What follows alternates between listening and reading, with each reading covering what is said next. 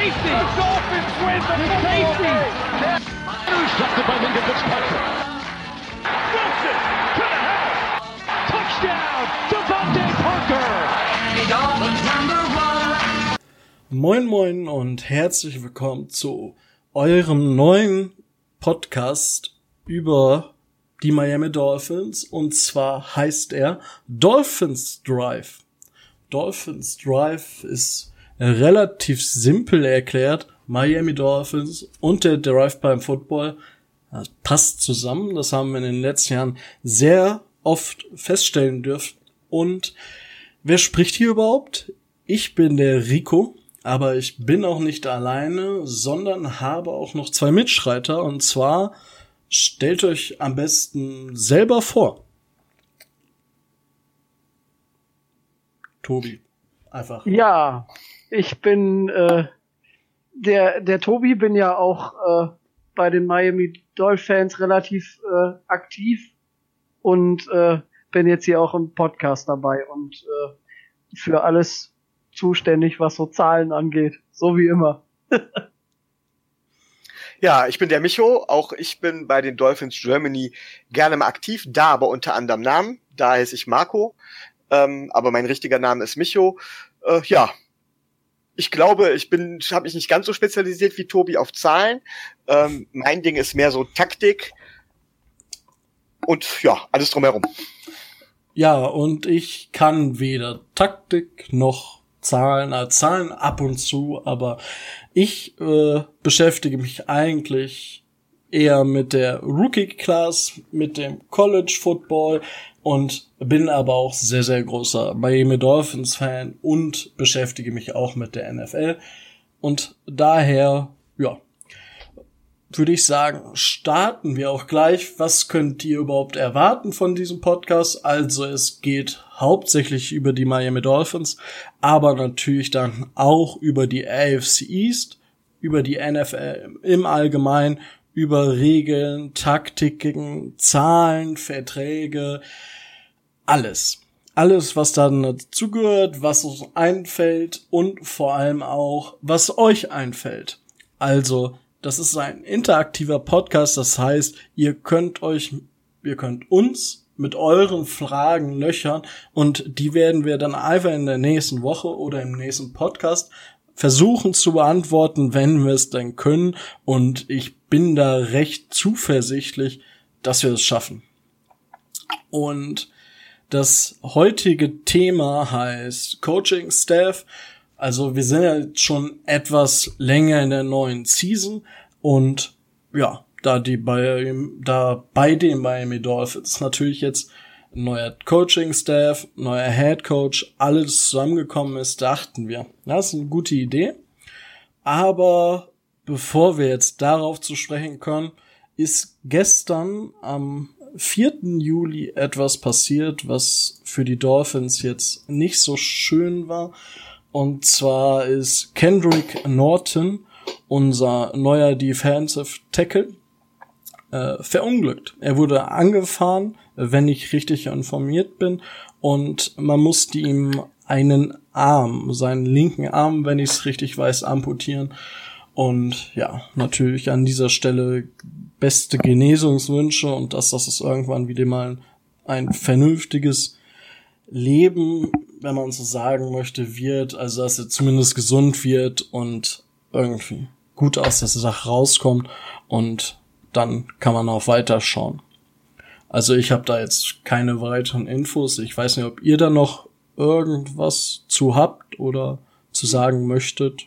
Ja, was man, was man dazu sagen kann, was in allem Negativen, was da so zusammenspielt, erstmal positiv ist. Also er ist nicht lebensgefährlich verletzt. Also ähm, es gibt da ein, offizie ein offizielles Statement und äh, da wird halt schon davon ausgegangen, dass er schwer verletzt ist. Klar, Arm amputiert und äh, das ist natürlich schon nichts, was, was so nebenbei ist, aber äh, sein Leben ist jetzt nicht bedroht. Trotzdem ist es natürlich äh, heftig, äh, wenn man dann solche Infos hört oder solche Infos bekommt. Ja. Gerade ja, auch, ähm, dass ähm, da hatten, hatten der Micho und ich eben schon mal kurz so privat drüber gesprochen. Der Junge ist letztjähriger Rookie, Ja. war erst bei den Panthers, glaube ich, im Practice Squad, ist dann da rausgegangen. Siebtrunden Äh, Pick. Genau, richtig. Und dann ähm, bei uns gelandet. Das heißt, finanziell ist da natürlich noch nichts passiert und äh, der ist noch auf gar keinen Fall abgesichert. Das macht's ja so tragisch. Und da muss man jetzt abwarten, wie sich unsere Franchise äh, da positioniert und ob es vielleicht eine Möglichkeit gibt, ähm, ihn da zu unterstützen in seinem weiteren Verlauf. Aber das ist alles noch so in der Schwebe Ja. erstmal ist sicherlich wichtig, dass er wieder einigermaßen äh, wiederhergestellt wird. Ja, das finde ich auch. Also er ist ein Spieler von uns. Ähm, sein Verlust tut uns weh, selbst wenn er bisher noch keinen einzigen Snap für uns gespielt hat. Und es war jetzt vielleicht auch nicht zu erwarten, dass er die Riesenrolle hat, aber das tritt vor, vor so einer Tragödie, finde ich, einfach in den Hintergrund. Und unsere Franchise kann sich in Bezug auf ihre Menschlichkeit, glaube ich, auch dort beweisen. Und ich hoffe auch, dass unsere Franchise das tut. Also ich denke, das kann man dann vergleichen mit ja, nicht ganz so krass, aber die Situation von Ryan Shazier bei den äh, Steelers. Ja, Shazier hatte halt, hatte halt eine tragende Rolle gespielt. Deswegen fiel es Ja. den Steelers auch einfacher, da noch irgendwas zu machen. Aber wir sollten trotzdem Kendrick Norton nicht vergessen. Nein, auf gar keinen Fall. Nein. Ah gut. Das sei jetzt noch, weil es aktuell war, vom 4. Juli noch mit eingeschoben, aber jetzt kommen wir zu unserem neuen Coaching-Staff. Nachdem nach der Saison Adam Gaze ja gehen, gegangen wurde, ähm, haben wir einen neuen Head Coach und auch ganz andere, viele neue Coaches. Aber fangen wir mit Brian Flores an. Brian Flores ist 38 Jahre alt. Ähm, so ein hondurianischer Einwanderer, ist verheiratet, hat am Boston College gespielt, Linebacker, vier Jahre und wäre auch durchaus potenzieller NFL-Spieler gewesen, hat sich aber den Quadrizeps gerissen. Dadurch ist er im Coaching gelandet und da ist er direkt bei den Patriots angefangen, 2004 und war erst Scout, dann Assistent im Scouting und ist dann richtig ins Coaching gekommen. 2008 und 2009 war er Assistent der Spe Special Teams. 2010 Assistent in der Offense und der Special Teams. 2011 ist er dann zum Assistant in der Defense geworden. 2012 bis 15 war er Coach der Safeties. 2016 bis 2018, also letztes Jahr, war er Coach der Linebacker und nicht offiziell Defensive Coordinator, weil den Posten haben die Patriots nicht neu besetzt nach dem Abgang von, von Matt Patricia, sondern er war halt Playcaller, ähm, sagt man so unter der Hand und ja, hat viermal den Super Bowl gewonnen, siebenmal die AFC, 14 mal die AFC East. Ja. Was sollte man sonst noch wissen? Er ist bereits der zweite Head Coach der Dolphins aus dem Bill Belichick Trainerbaum. Der erste war Nick Saban. Das ist damals nicht so gut ausgegangen. Und ja, schießt los. Wer von euch möchte sich zuerst über Brian Flores auslassen? Oh, ich lasse erstmal Tobi den Vortritt.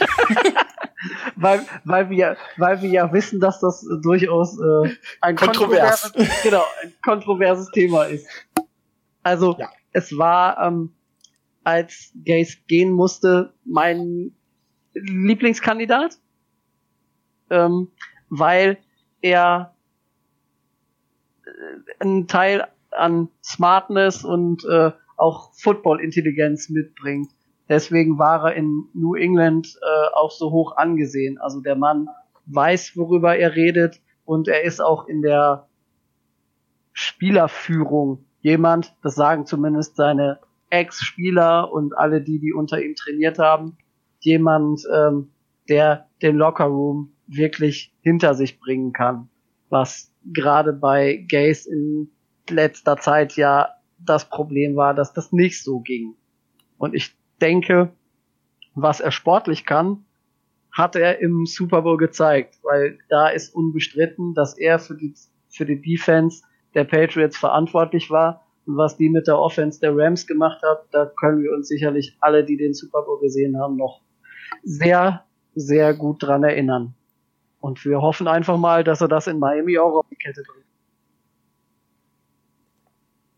Ja, Micho? Ja, ja also ähm, zielsicher genau das getroffen, was ich ein bisschen anders sehe. Ich werde wohl etwas weiter ausholen müssen, damit äh, die Zuhörer auch wissen, wo es herkommt.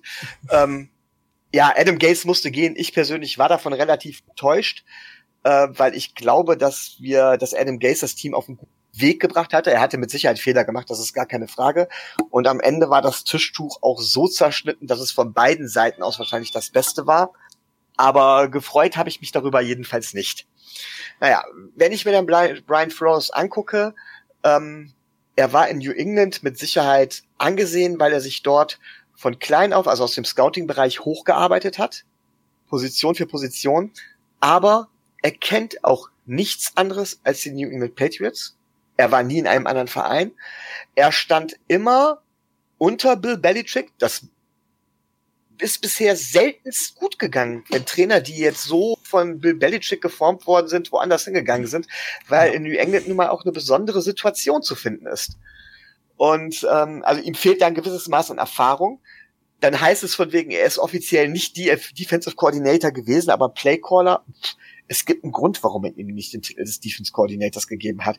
Er hat nie so viel Erfahrung gehabt. Man hat ihm schon bei den Patriots nicht zugetraut, das wirklich komplett alleine zu managen, sondern man ist hingegangen und hat gesagt von wegen, okay, ich weiß jetzt nicht, wie er heißt, der D-Line-Coach, meine ich, äh, callt mit die Plays und guckt damit drüber. Das macht man im Verbund.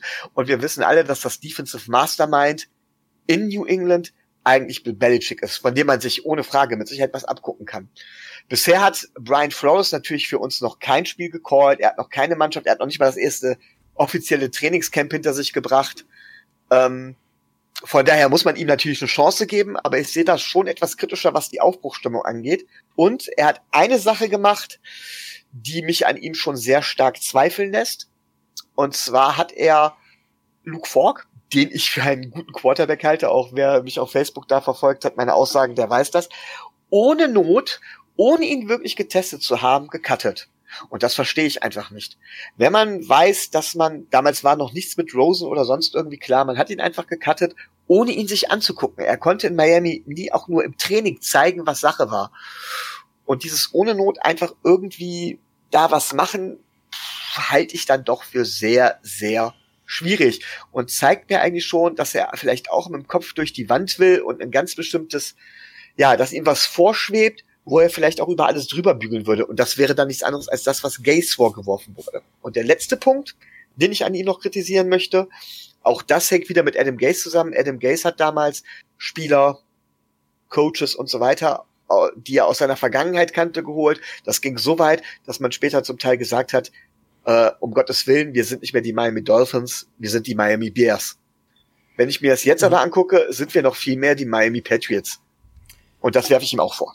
Na gut, also zum Teil, aber ich würde nicht unbedingt sagen Patriots, aber Bekannte. Also es sind zum Teil wirklich einige dabei, die woanders da waren, aber die Berührungspunkte mit Flores hatten.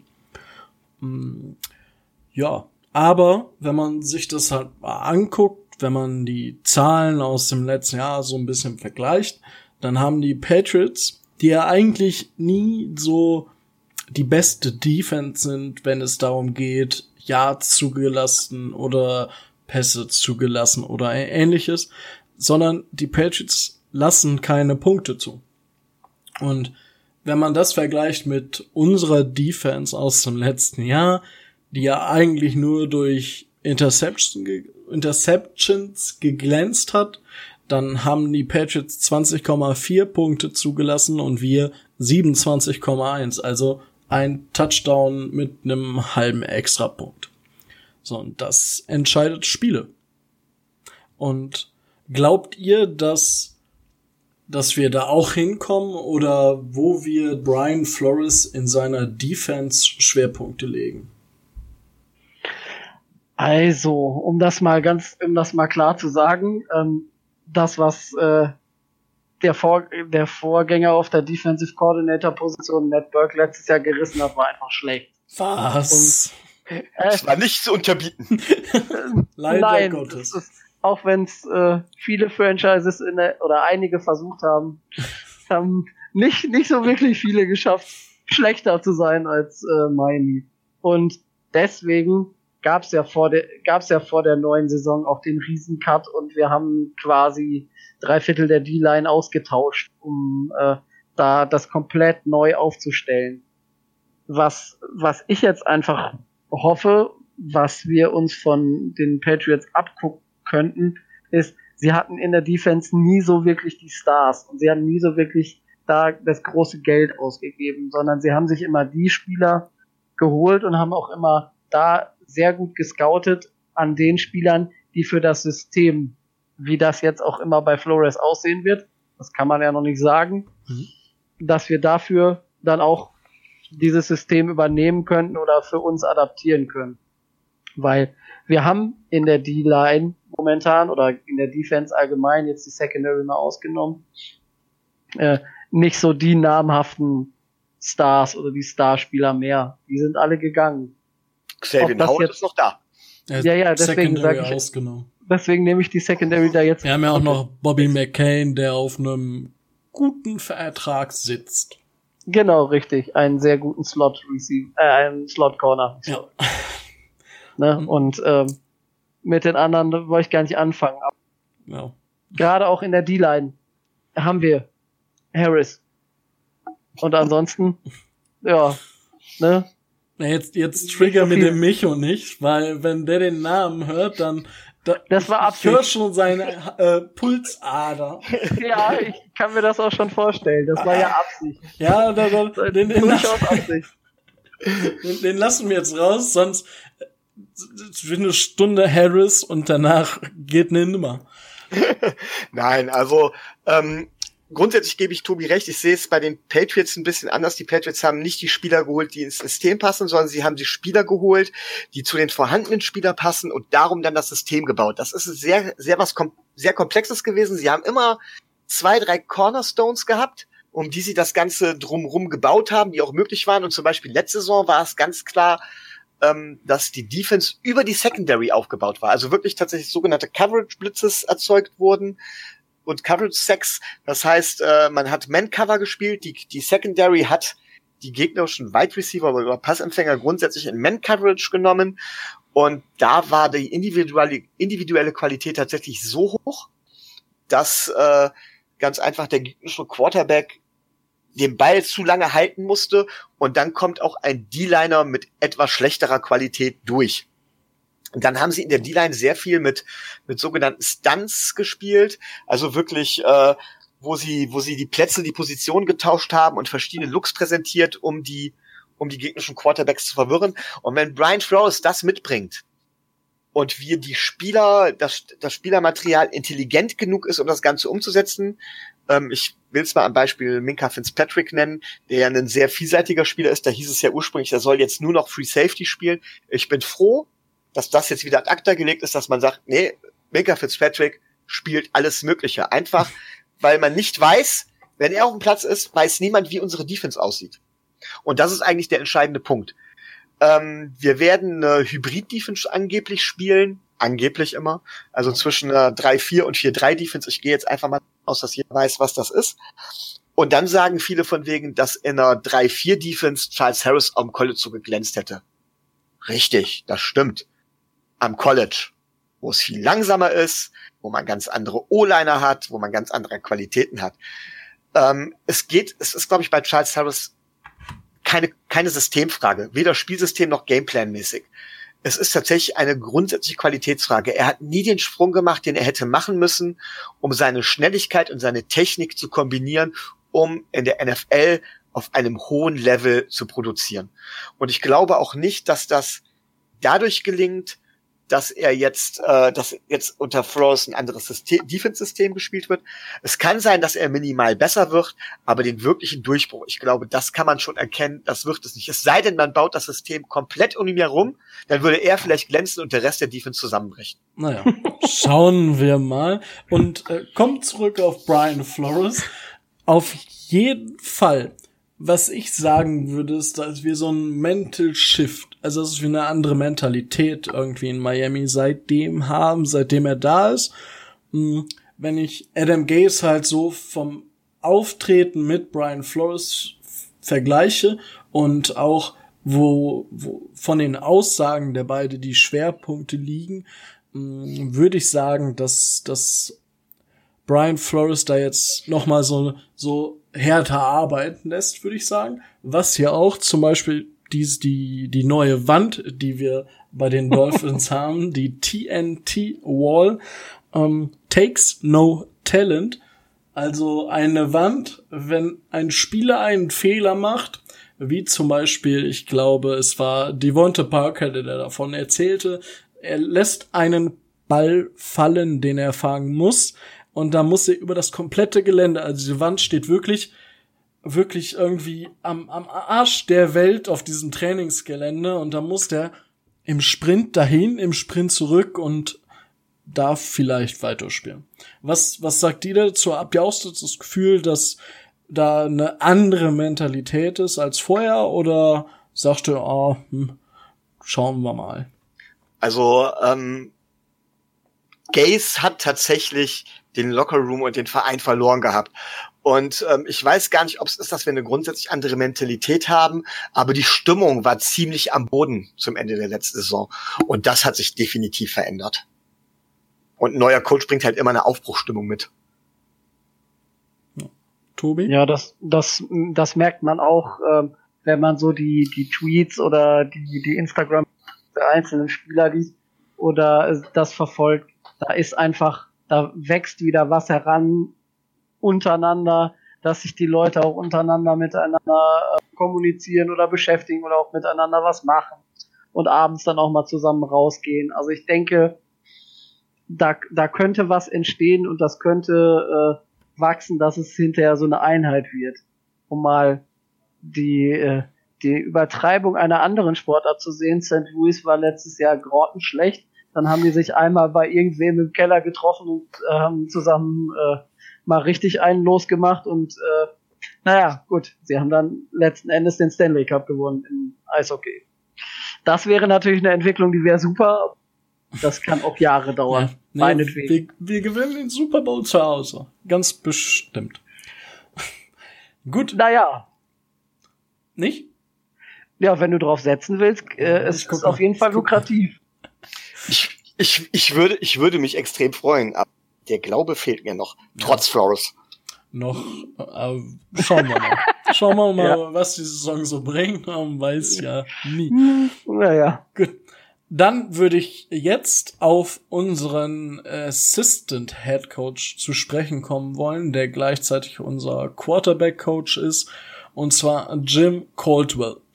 Jim Caldwell ist ein altes Eisen, altbekannt in der NFL, 64 Jahre alt, hat im College Defensive Back gespielt, hat vier Jahre gestartet bei Iowa, die ja heutzutage für ihre Titans bekannt sind, wurde aber nicht gedraftet, hat also auch nicht in der NFL gespielt, hat nach dem College direkt als Assistent bei verschiedensten Colleges gearbeitet, hat unter anderem Wide Receiver Coach bei Southern Illinois, Northwestern und, und, und, und, und, und, und. Und ist 1986, also damals, äh, Quarterback Coach bei Penn State geworden.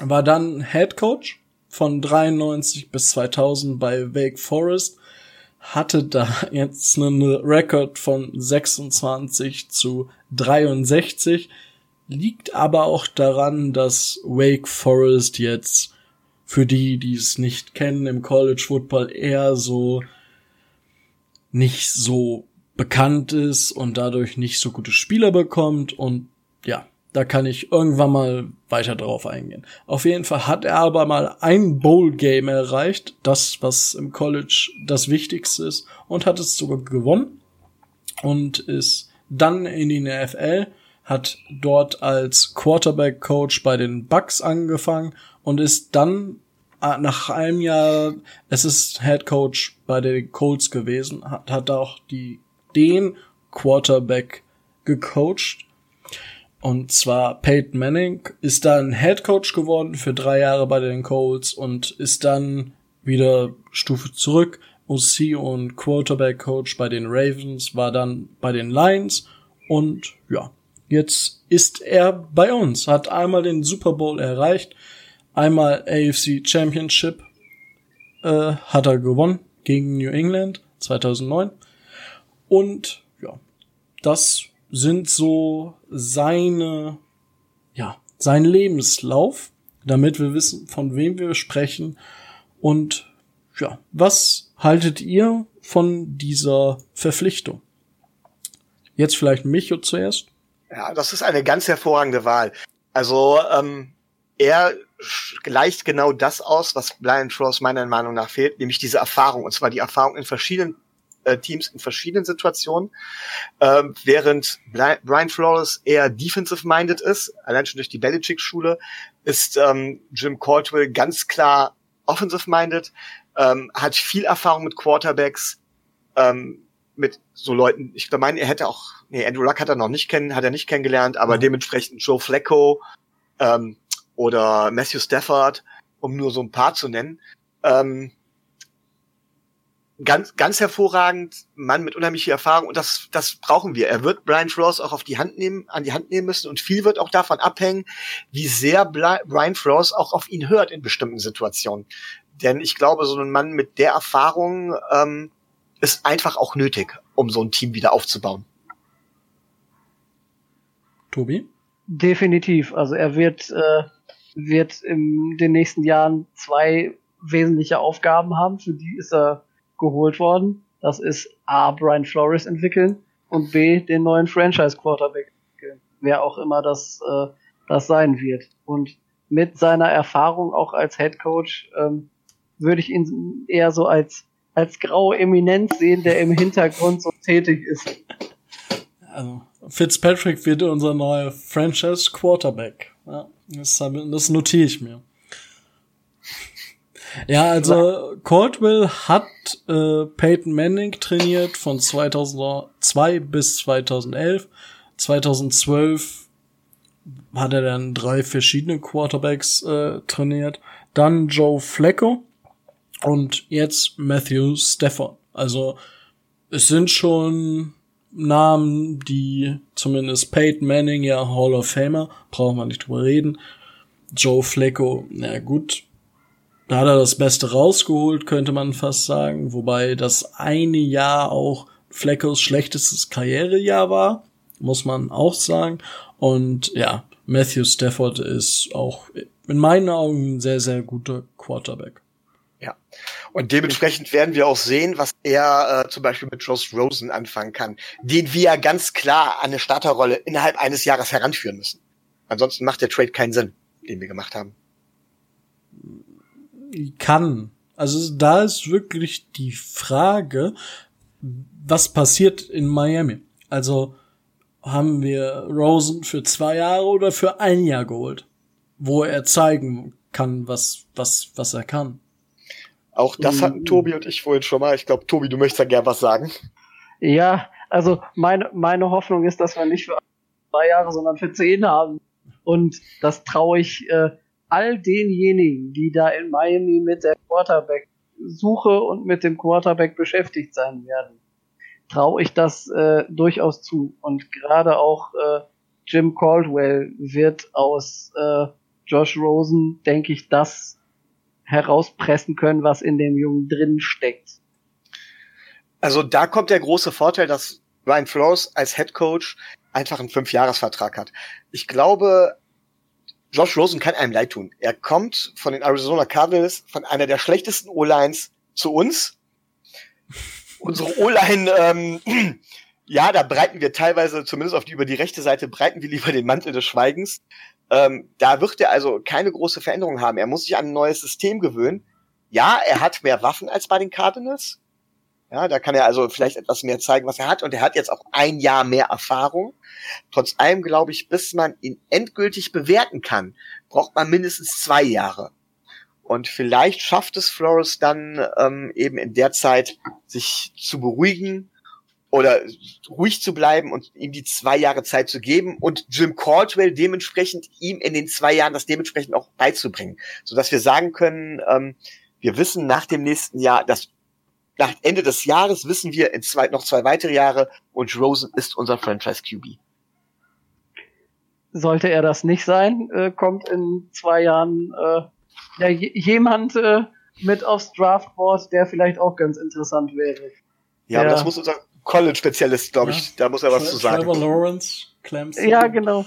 Ja. Ja, äh, gut. Wenn, äh, kleiner Exkurs, Trevor Lawrence ist, wird von, ich glaube, vier oder drei der dieser Bewertungsagenturen oder zum Beispiel ESPN, die bewerten ja auch, ähm, ob ein Spieler jetzt ein Fünf-Sterne-Spieler ist oder 4-3-2-1 oder halt unter Ferner liefen.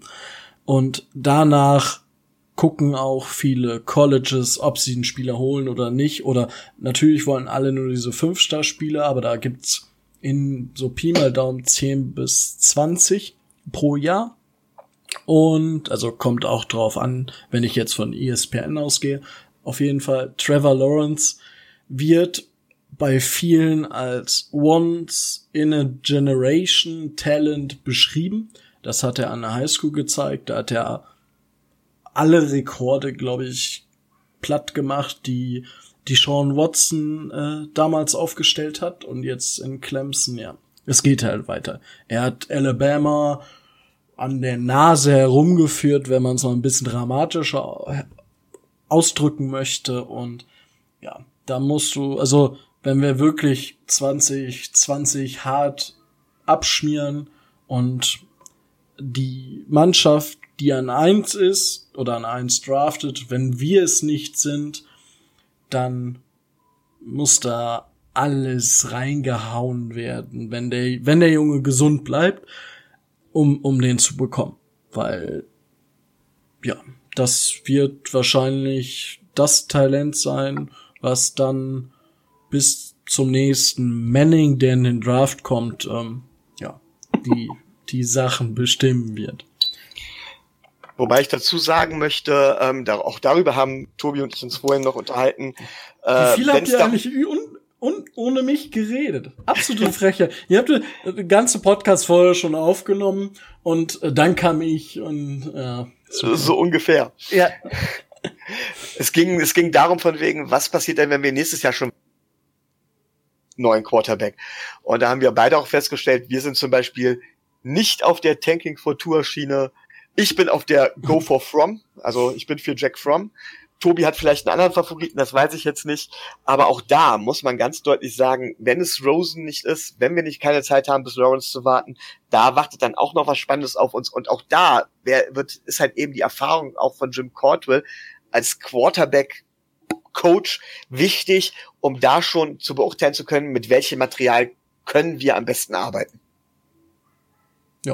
Ja, das, das ist richtig. Ganz genauso.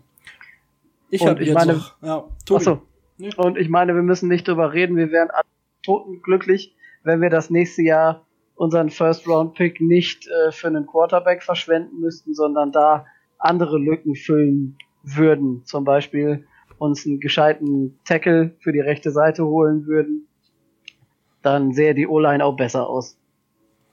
Mal ja. gucken wir mal. Ich habe jetzt noch eine, äh, eine Frage, beziehungsweise die habt ihr schon so ein bisschen beantwortet, und zwar die LA Rams die schweben ja momentan auf so einer Erfolgswelle.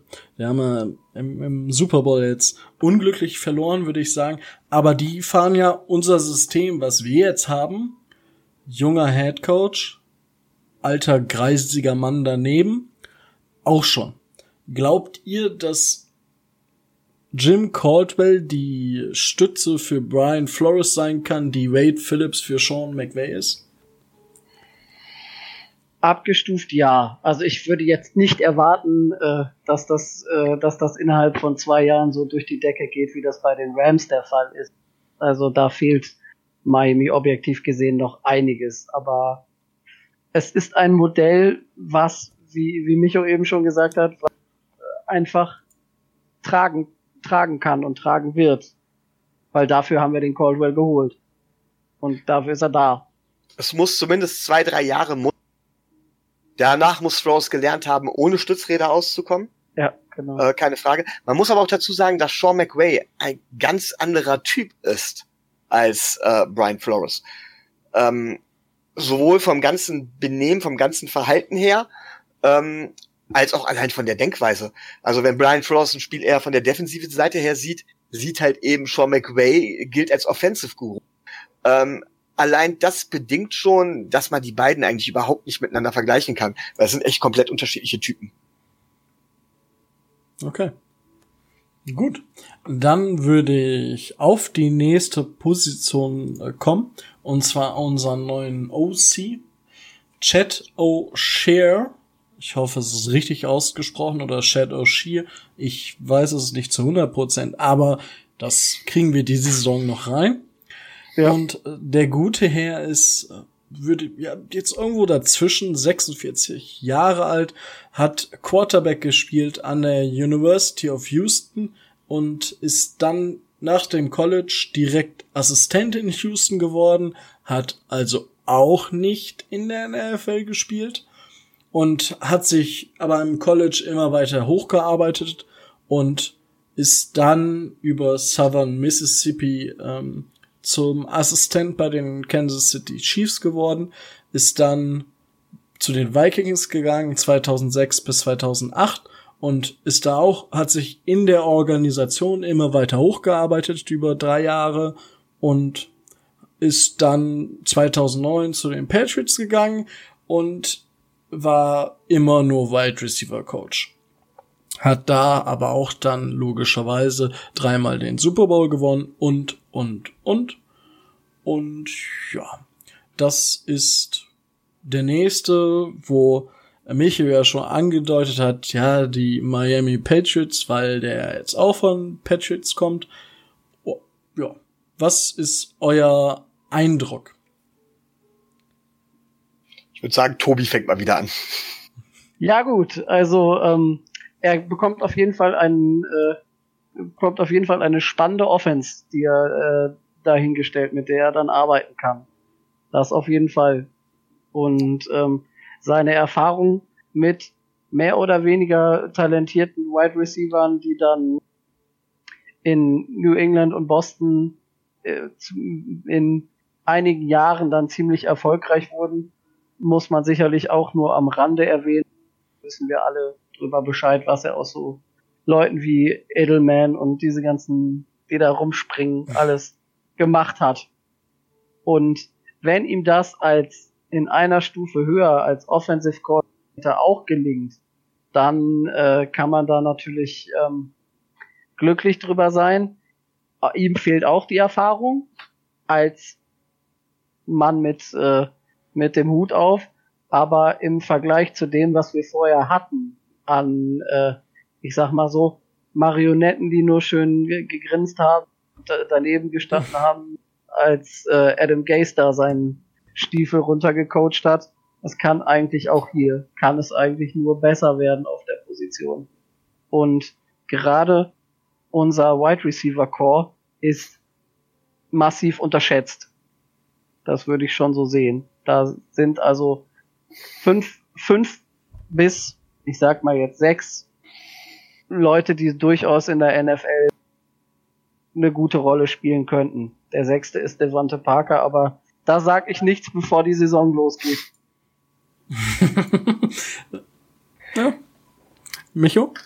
Ja, also ähm, ja, er kommt von den Patriots, das, aber er hat, er hat auch bei den Chiefs schon gecoacht, auch wenn nur als Assistant Coach. Bei den Vikings hat er äh, auch die Wide Receiver gecoacht. Also er hat auch schon wenigstens im Gegensatz zu Frost Erfahrung aus anderen System aus anderen Vereinen.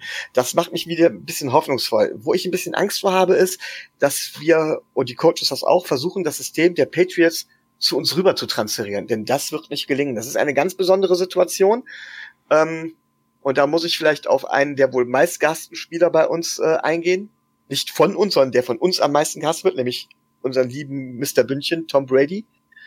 Ähm, der nicht der beste Quarterback aller Zeiten ist. Nein, er hat nicht den stärksten Arm, er hat nicht die größte Genauigkeit, er hat nicht die beste Athletik.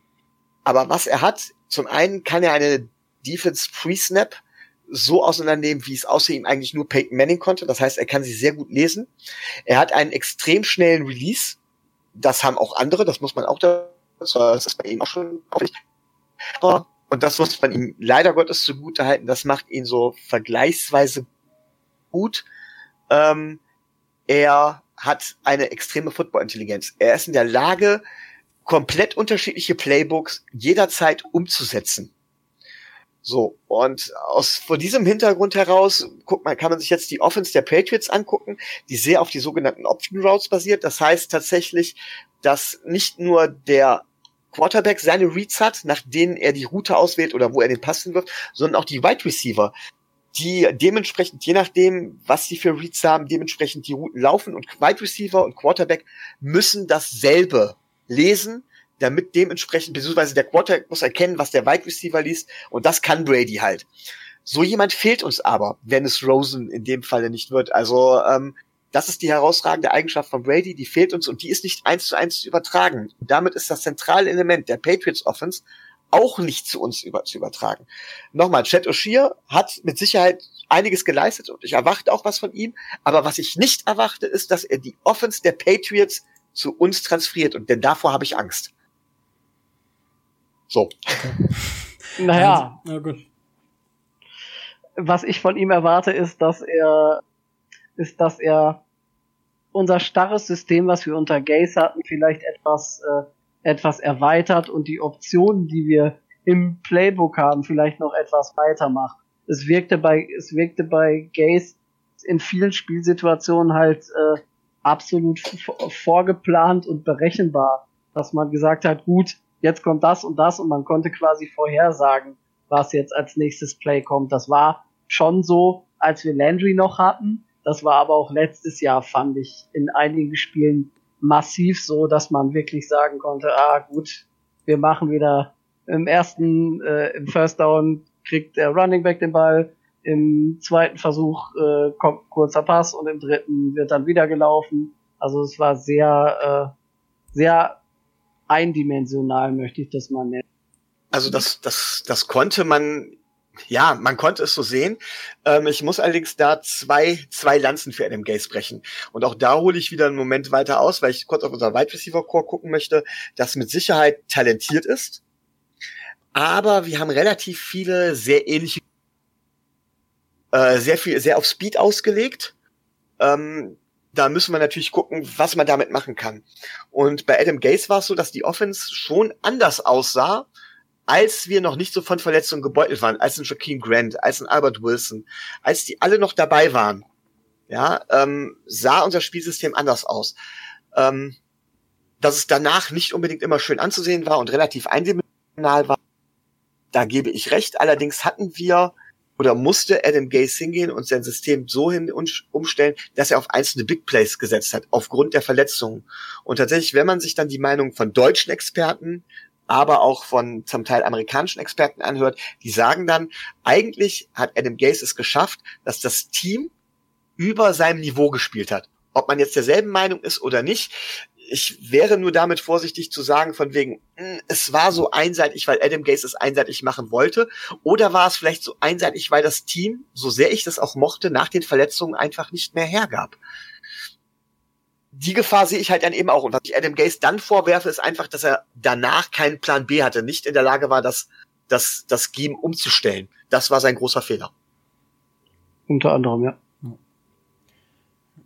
Ähm. Ich bin, ich bin da auch als, äh, ich oute mich auch als Mike Gesicki-Fan und ich, der, dass der in Quark kommt und dass der mal häufiger eingesetzt wird. Das ist ja wunderbar, dass du das sagst, Tobi. weil ich wollte genau gerade so darauf hinaus, dass bei den Patriots ja jetzt nie, also die hatten Wes Walker 2009 bis 12, der da drei Jahre hatte, wo er weit über 1000 Yards gefangen hat, aber danach war halt so kurz nach 1000 Schluss wenn überhaupt. Zweimal Edelman, einmal Brandon Cooks, die mehr als 1000 Yard gefangen haben, aber Rob Gronkowski hat halt riesigen Workload gehabt.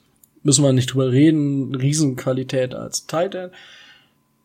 Haben wir einen Tight End, beziehungsweise wird, wird einer oder auch mehrere von unseren Tight Ends ja mehr ins Receiving mit einbezogen als vorher oder sagt ihr, hm, ja, nee, so wie jetzt oder ja, noch weniger wird schwierig. Aber ja, wie seht ihr das jetzt die Rolle des Tight Ends unter, unter unserem neuen Offensive Coordinator? Gut, also ähm, Tight End ist immer eine wichtige Position. Und ähm, ich finde, man kann halt eben nicht daraus ableiten, dass bei den Patriots, dass sie, dass sie, äh, dass sie mit Gronkowski oder auch mit Aaron Hernandez zum Teil, dass sie da äh, gute Tight Ends hatten, dass und die auch eingesetzt wurden, dass es bei uns genauso sein muss. Wir haben mit Mike Gesicki natürlich einen talentierten Receiving Tight End, der sich allerdings tatsächlich noch an die NFL gewöhnen muss. Und wenn man ihn nur als einen großen Receiver einsetzt, meiner Meinung nach auch nichts anderes. Das ist ein großer Receiver. Ein Tight End muss blocken können. Und zwar nicht zu knapp. Und das vermisse ich bei Mike Gesicki. Und viel mehr als es darauf ankommt, dass man ihn einsetzt, kommt es für mich auch darauf an, dass man ihn zu einem richtigen Tight End entwickelt und nicht eben nicht nur als Receiver entwickelt. Okay, Tobi? Da, da sollen wir ja angeblich tiefgreifenden Veränderungen stehen. Der Junge hat ja in der Pause so wird zumindest kolportiert, äh, relativ viel an seiner Athletik und an seiner Kraft getan, dass er da einen Schritt nach vorne gemacht hat. Aber ich sehe das in erster Linie so. Wir hatten häufiger Probleme in der Red Zone letztes Jahr und wir haben da einen zwei Meter Schrank stehen, den man, wenn man ihn vernünftig anwirft und vernünftig einsetzt, dann auch wirklich als Red Zone Target sehen kann. Das fehlte mir halt im letzten Jahr. Stattdessen gibt man ihm in den zwei Malen, in denen man das hat, gibt man ihm eine Route, die für Tight Ends, für jeden zweiten Tight End völlig ungeeignet ist, ähm, weil er natürlich nicht die Geschwindigkeit haben kann, wie die zum Beispiel äh, ein Wilson oder sowas haben. Anderer ja. Punkt, anderer Punkt, um mal davon wegzugehen, wir haben auch noch andere. Nick O'Leary hat mir gefallen und ich finde es gut, dass der noch da ist. Mhm. Und der wird äh, zumindest eine gute Rolle spielen können. Der Trend geht in der NFL ja auch immer mehr hin zu den sogenannten Two-Tight-End-Sets. Das heißt, ja. äh, dass man tatsächlich ähm, mit den Tight Ends die O-Line verstärkt, gerade bei so einer schwachen O-Line, wie wir sie haben, dass man sie als zusätzliche Run-Blocker nimmt, was so einem Kenyon Drake helfen würde, oder halt eben als Receiving-Optionen. Und tatsächlich, was ich mir wünschen würde, ist, dass wir dort mehr Kreativität an den Tag legen. Also Adam Gase ist eigentlich bekannt dafür gewesen, dass er auf seiner Station vor Miami eigentlich immer gerne Tight Ends eingesetzt hat. Die Frage ist, warum er es in Miami nicht getan hat. Da stellt sich vielleicht wieder die Frage nach der Qualität der Spieler, weswegen er es nicht getan hat. Oder sei es jetzt Tight Ends oder auch Quarterbacks. Aber was tatsächlich, was man nicht sagen kann, ist, dass es wahnsinnig kreativ war. Das würde ich mir tatsächlich wünschen. Die Coles sind so ein Beispiel dafür, äh, wo ich sage, die gehen extrem kreativ mit ihren Tight Ends um und man muss auch nicht unbedingt über, über Tight End sein, um im System der Colts als, als, als Target Nummer vier oder sowas tatsächlich anständige Zahlen aufzulegen. Ähm, das sieht man ja an Eric Ebron zum Beispiel. Genau. Gut. Dann würde ich sagen, bevor wir jetzt den Rahmen sprengen, kommen wir auf unseren neuen Defensive Coordinator zu sprechen und da handelt es sich um Patrick Graham. 40 Jahre alt, äh, D-Liner in Yale gewesen. Nicht gedraftet, das scheint sich so wie so ein rotes Tuch durchzuziehen bei unserem Coaching-Staff. Mm, ist aber auch nach dem äh, College direkt Assistent geworden und war unter anderem bei Richmond für die D-Line und die Tight Ends zuständig, war zwei Jahre Graduate Assistant bei Notre Dame und ist dann bei den Patriots gewesen. Oh Wunder, oh Wunder. Von 2009 bis 2015 und hat da im, im Endeffekt alles mal gemacht. 2009 Coaching Assistant, 2010 Defensive Assistant, 2011 Linebacker Coach, 2012 und 13 D-Line Coach und 2014 und 15 wieder Linebacker Coach. War dann D-Line Coach bei den Giants und war letztes Jahr äh, Linebacker Coach bei den Packers und Run Game Coordinator in der Offense. Auch interessant, hat einmal den Super Bowl gewonnen, verwundert nicht. Und ja, hat also schon von 2009 bis 2015 mit Flores zusammengearbeitet, auch mit Chad O'Shea. Und hat so ein bisschen Flavor von New England, um mich gleich die Worte in den Mund zu legen. du darfst. Ja, ähm, sehe ich in dem Fall aber auch nicht als das große Problem an.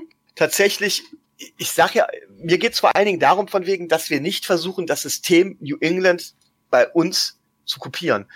Ähm, was ich bei ihm sehr beeindruckend finde, ist halt eben, dass er letztes Jahr diese Position des Defensive Run Coordinators hatte bei Green Bay. Und wer letzte Saison sich die Defense der Green Bay Packers mal angeguckt hat, die hat einen ordentlichen Sprung gemacht. Das kann natürlich am Defense Coordinator allein liegen. Der ist für die Playcodes und sowas verantwortlich. Aber gerade diese Position des Defensive Run Game Coordinator zeigt eigentlich, mit was für einer Kreativität Green Bay an das Problem Defense bei denen herangegangen ist.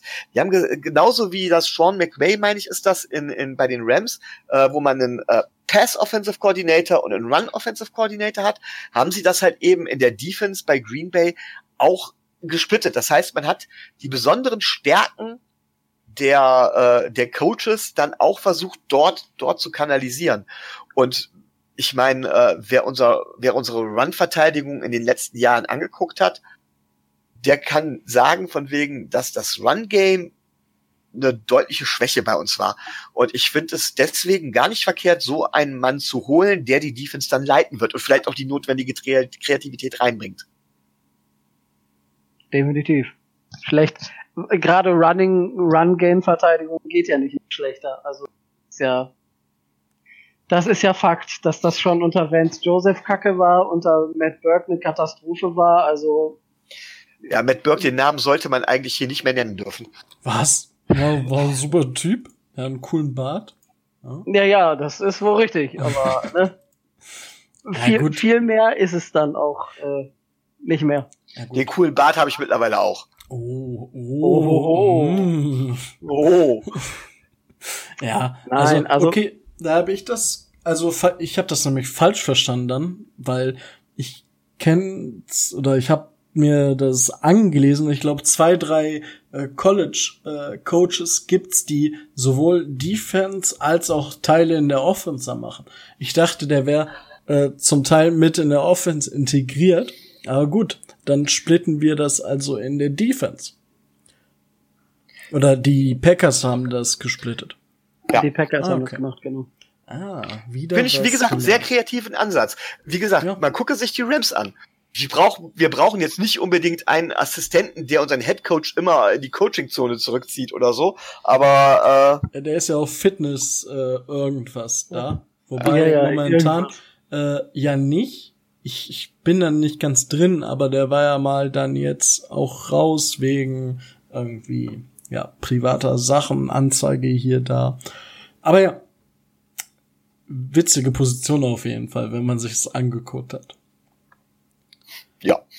Was man vielleicht bei, bei Patrick Graham noch dazu sagen muss, ähm, der ist echt clever. Also der hat, der hat richtig was auf dem Kasten. Er ist nämlich äh, ausge, äh, ausge, was heißt ausgebildet, ausgelernt. Also der hat ein MBA in Soziologie, glaube ich. Ja. Also der ist, äh, was, was auch das angeht, ist der richtig fit und auch als Coach äh, sehr gut angesehen. Er war ja auch sogar schon mal ähm, dann bei anderen Franchises äh, oben auf dem Zettel, hat sich dann aber bewusst, weil er halt mit Flores schon zusammengearbeitet hatte, für Miami entschieden. Also ich, hätte waren, ihn ich hätte ihn zum Beispiel sehr gerne als Headcoach. Da ja. war er ja auch im Gespräch. Ja. Gut, mein Favorit war eh Campbell, aber na, na gut. Die Diskussion fangen wir jetzt nicht an, wer wessen Favorit war. Aber ich glaube, wir können behaupten, dass unsere Koordinator in der Defense und der Offense besser sind als letztes Jahr. Ja. Gut. Definitiv, ja. Weil kommen wir dann zu einer Position, wo das vielleicht nicht ganz so ist. Und zwar Danny Crossman, unser neuer Special Teams Coordinator. Der gute Herr hat, ist 82 Jahre alt und hat aber, also hat bei den Pittsburgh Panthers gespielt und im College und ist dann als Free Agent zu den Redskins, hat sich verletzt, 91 IR und 92 bei den Lions, hat, ich glaube, nie NFL gespielt. Ich bin mir nicht hundertprozentig sicher, aber gut, es passt in diesen Staff rein. Hat aber bei den London Monarchs gespielt und war MVP im World Bowl. Hat drei Interceptions gefangen und ein Pick Six. Und ja, das erstmal ein guter Leistungsnachweis für zwei Jahre NFL Europe. Aber ich muss dich mal kurz unterbrechen. Hast du gesagt, er ist 82 Jahre? Nein, 52. Okay, ich hatte Ach, 82 verstanden und ich hatte auch 82 verstanden. aber Vielleicht habe ich 82 gesagt. Er ist 52. Ja. Okay. okay. Auf, auf jeden Fall ist er dann äh, ins College gegangen als DB und Special Teams Coach und das zieht sich bei ihm eigentlich durch. Ähm, US Coast Guard Academy, Western Kentucky, Central Florida, Georgia Tech, Michigan State. Also der hat da wirklich gute Colleges trainiert als Special Teams Coordinator und Linebacker Coach. Dann ist er in die NFL als Trainer der Panthers, also der Special Teams, und ist dann 2010 zu den Lions, 2013 zu den Bills, wo er bis letzte Saison war. Ein, also, ja, war einfacher World Bowl Champion. Also hat der, hat auch Erfolge gehabt, ja? aber ja, wie seht ihr das? Ich meine, Ritchie wurde gefeiert in Miami, aber es war klar, nachdem er nicht Headcoach wurde, dass er gehen wird. Aber ja, was, was sagt ihr dazu? Was, wie steht ihr zu Danny Crossman? Ja, also äh, ich sag mal so, Rizzy war schon ein guter Special, äh, Special Teams Coordinator, gar keine Frage. Ähm, Würde ich fast sagen, war neben Bill Belichick einer der besten ist oder ist einer der besten Special Teamer, ähm, den man in der NFL haben kann. Von daher ist es grundsätzlich ein Abstieg. Allerdings hat Crossman natürlich einiges an Erfahrung. Ich muss aber zugeben, dass ich äh, die Special Teams der, der Panthers und der Lions in der Zeit nicht besonders gut kenne. Die Special Teams der Bills haben mir in der letzten Saison zumindest nicht ganz so gut gefallen. Ähm, aber da muss man auch immer gucken, mit was für Material er arbeiten musste. Also ähm, ich glaube, es ist solide, es ist keine, keine Verpflichtung, die uns jetzt ähm, in den, so, dass uns das Special Team direkt Spiele gewinnt. Aber es ist eine solide Verpflichtung. Wir werden durch die Special Team wahrscheinlich auch keine Spiele verlieren. Zumindest nicht äh, durch den Coach. Nein. Ich werde unser, unser HB-Männchen in den Special Team werde ich vermissen. Ob das die Spieler genauso sehen, weiß ich nicht letztes Jahr erinnern, äh, als er seine seine Untergebenen da teilweise doch sehr rüde zusammengefaltet hat. Und äh, deswegen wollen wir mal gucken, ob äh, Danny Crossman eher der ruhigere oder eher der verständnisvollere äh, Special Teams Coach ist und nicht so äh, emotional. Also ich hoffe, dass er, äh, dass er das, was Micho schon gesagt hat, dass er solide ist. Weil wir hatten immer in den letzten Jahren gute Spieler fürs, für Special Team und das wird sich auch in dieser, dieser Saison, glaube ich, nicht ändern. Ich habe tatsächlich eine Bold Prediction gelesen, die ich an der Stelle mal gerne sagen würde. Und zwar, dass Jakeem Grant diese Saison, das ist eine sehr bold Prediction, mindestens acht Touchdowns macht. Davon drei in Special Teams. Durch Returns. Na gut. Das kann ich, genau, Dann das kann ich mir gut Das vorstellen. ist bold, ja. Aber Dann hätten wir noch fünf und dann hätten wir, dann wären es noch fünf weitere. Ja, das passt schon. Doch, Ja. denke ich auch. Na gut.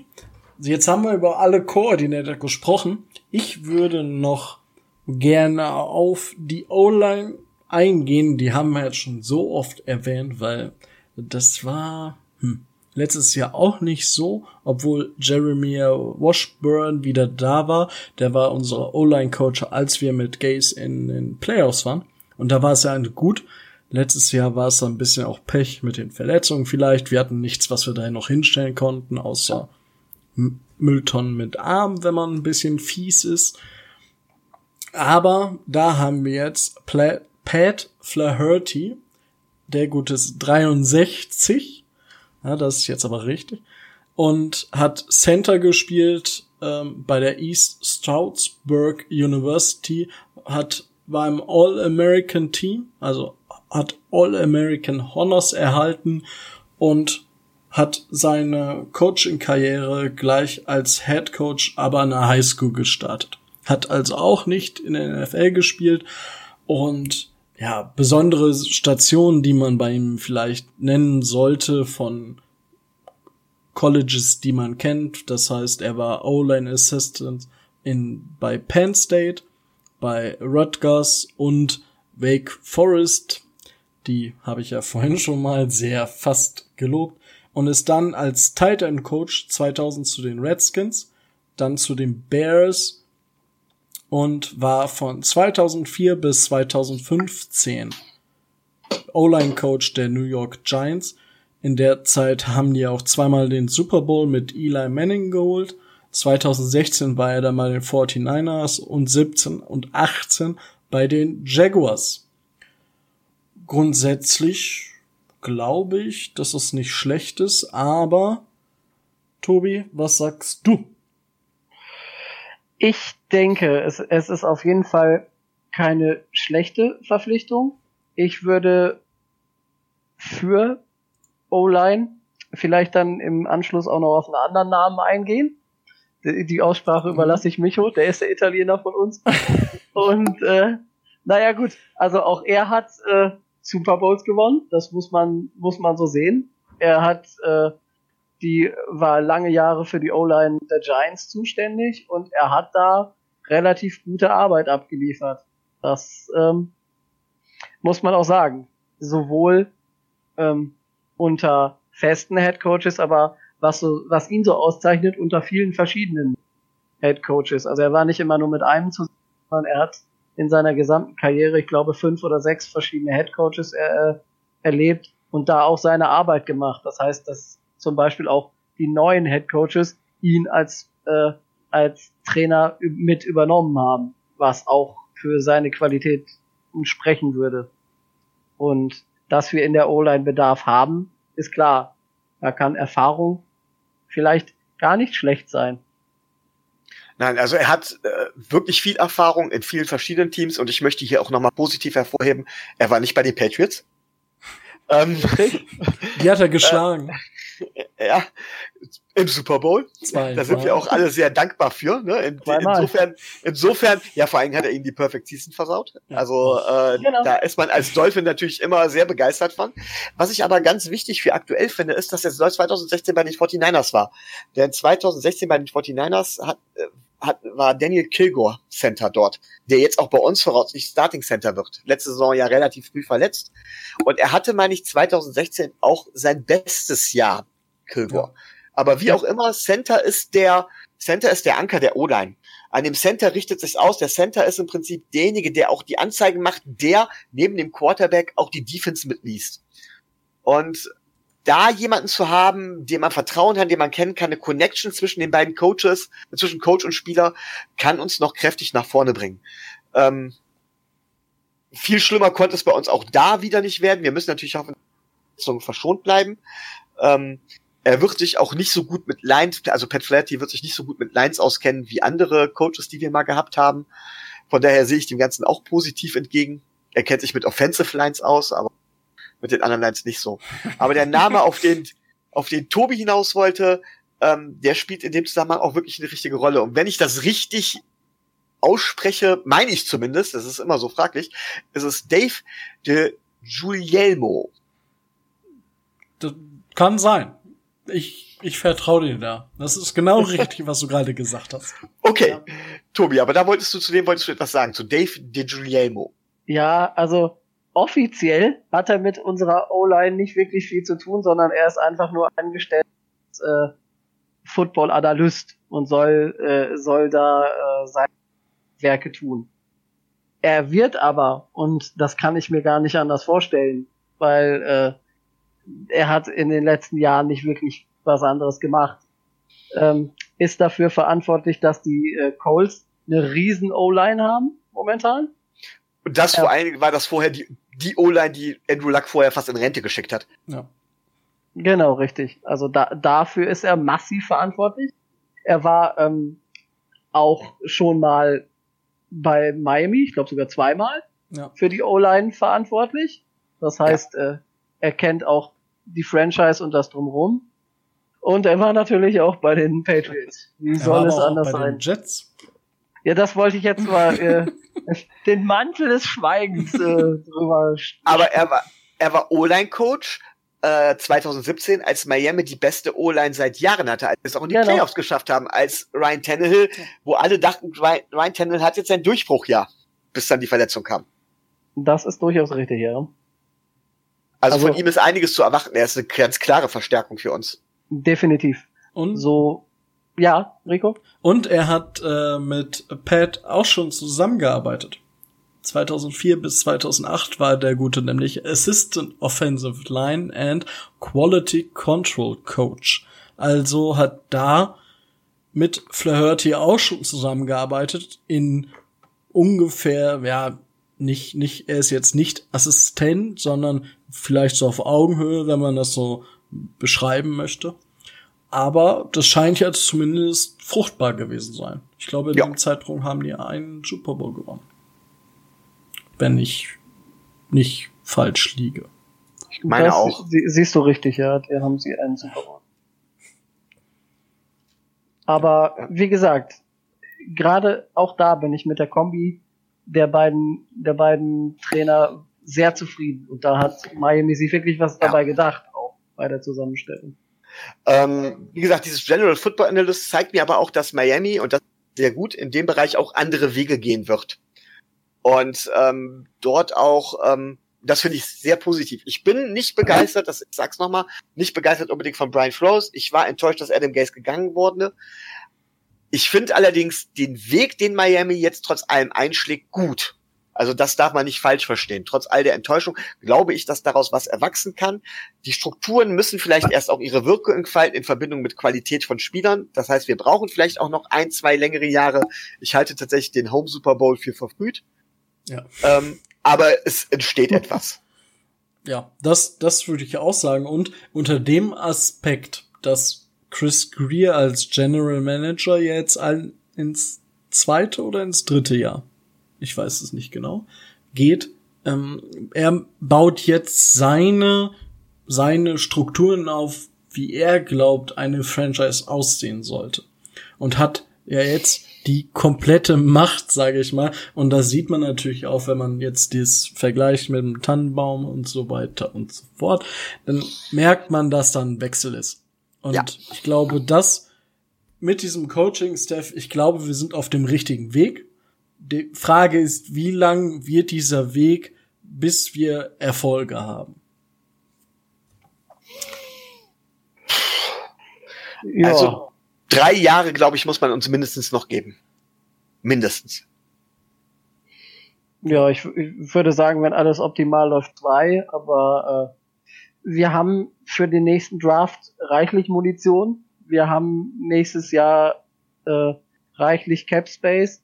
Das, das dieses Jahr als Aufbau, das zweite als Umbaujahr, wo wir eben mit dem, was wir uns so erwirtschaftet und erarbeitet haben, reingehen können. Und dann in Jahr drei würde ich sagen, dass wir langsam Contender werden können, dass wir sagen, so in, weiß nicht, vier, fünf Jahren sind wir da, wo wir hinwollen. ich sage wohl auch ganz böse, das habe ich auch damals gesagt, als Gaze gefeiert worden ist, denn wir waren mit Gaze auch schon auf einem Weg. Den hätten, sind wir nur nicht konsequent jetzt zu Ende gegangen. Genau. Ähm, aus welchem Grund auch immer. Wir haben jetzt also wieder neu gemacht und ich sag mal, drei Jahre, sage ich, wenn es optimal läuft. Realistisch halte ich fünf Jahre. Wenn schlecht läuft, wenn schlecht läuft, sind wir auch die nächsten zehn Jahre noch nicht mit dabei. Leider Gottes. Also wenn wir zum Beispiel tatsächlich, meiner Meinung nach, wenn die Coaches tatsächlich versuchen, das New England-System versuchen zu uns zu transportieren, glaube ich, dass wir da mit fünf bis sechs Jahren nicht auskommen werden. Das, das würde ich sogar unterschreiben. Doch. Also das glaube ich auch, weil, wie, das hast du ja schon jetzt äh, gut ausgeführt gehabt, warum das System der Patriots so erfolgreich ist und ja. welche besonderen Keystones da sind, die wir nicht haben. Ja. ja. Und von daher. Aber insgesamt würde ich sagen, sind wir auf einem sehr, sehr guten Weg. Und das wird schon werden. Naja, sagen wir mal so, besser als äh, jedes Jahr immer so zwischen sechs und acht und neun und sieben durch die Gegend zu krebsen und das nicht vorwärts zu kommen. Ja, das ist ja meine ganz große Vorstellung, dass wir jetzt Rosen reinwerfen oder Fitzpatrick und das reicht für sieben. Das könnte passieren. ja, ja es kann passieren, passieren, aber das ist eigentlich im Grunde genommen meine Horrorvorstellung, muss ja, ich ja auch ehrlich zugeben. Aber dann ist das so. Ja, wenn, wenn, wir das, wenn wir das Jahr danach zweistellig werden, sollen wir das auch. okay. Na gut. Habt ihr noch irgendetwas, worüber ihr reden möchtet? Ich glaube diese Woche noch nicht, vielleicht nächstes Mal. Wunderbar. Tobi? Da die, das, Train das Trainingscamp erst in, ich glaube, in knapp drei Wochen startet, äh, erstmal noch nicht. Nee, das war's dann erstmal. Wunderbar. Wenn ihr da draußen jetzt sagt, oh mein Gott, die haben ja gar keine Ahnung und ich sehe das komplett anders. Lasst es uns wissen. Stellt Fragen, wenn ihr Fragen habt. Und ja, wünscht euch Sachen, wenn ihr sagt, könnt ihr nicht mal über die Geschichte der Miami Dolphins unter Mike Tannenbaum reden. Oh ja. Dann lasst es uns da, wissen. Da spricht dann Tobi drüber. Unbedingt. Oder dann bestimmte Spieler, wie auch immer. Ja. Wunderbar. Dann würde ich sagen, wir hören uns äh, nächste Woche wahrscheinlich wieder. Und würde sagen, ciao, ciao und bis dancen. Ciao. Tschö.